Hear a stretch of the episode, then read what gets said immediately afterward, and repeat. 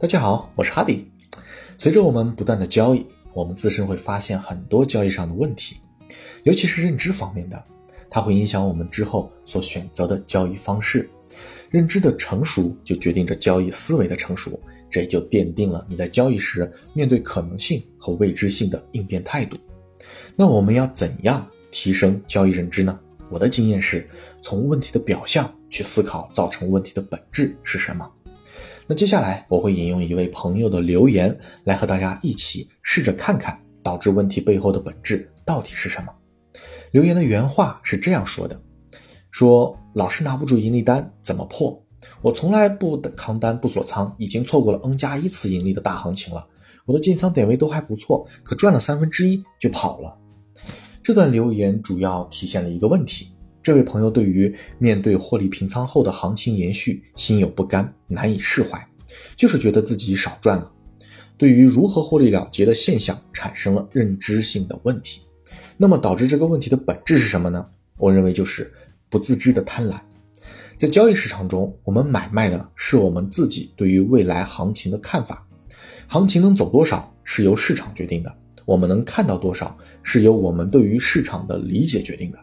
就好比一份非农报告，有的人看一份数据不及预期，利空美元，马上一笔空单赚了五十点就高兴的走了；还有的人看到数据比预期的差距较大，再加上之前市场对于预期走势的涨幅较快，非农又预示着劳动参与的不理想，进而影响着下一阶段的消费和经济运转。如果没有什么刺激措施出来之前，并且走势开始向下运转，就可以持续做空。直到不利的数据报告出来之后，最后呢赚到了五百点，开心的离场了。这波行情只赚了五十点的交易者，必然都会想着下次怎么赚的更多一点。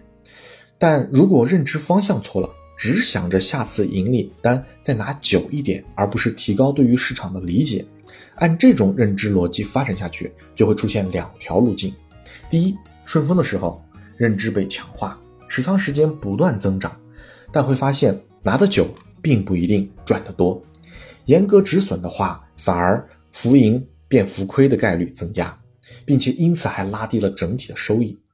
第二呢，逆风的时候可能靠运气，本来能赚五十点，也会凭着强化的持仓实力都错过，最后就是噩梦般的连续止损。错误的认知的路上会出现更多的问题，如果看不到问题的本质，去解决它。最后，不管你在哪条路，都会不断的在这些问题中轮回迷茫，就像不自知的贪婪。你只思考持仓的时间，而单单的也只改变了持仓的时间。经历了这两条路径，最终大概率还是会回到一些一系列问题的本质原点。面对不自知贪婪，你如何选择？是做不到还想要继续轮回，还是获得了自知，放下了贪婪，抓好自己的五十点交易机会？又或者是不断的提升自己，让自己有能力满足自己的贪婪等等。只有当你找到了、发现了自己问题本质的时候，面对并思考解决它，这一个交易问题才算得到了正向的处理。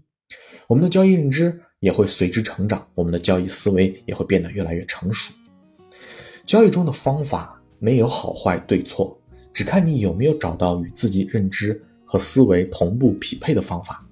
一单赚一百和用了十单赚一百，本质上没有区别，都是盈利一百，所以长久下来能赚就好。交易路还很长，别为了眼下的浮云使自己迷茫，认清自己，选择好自己能走的路，踏实的走下去，这才是属于你的交易之路。我是哈迪，谢谢。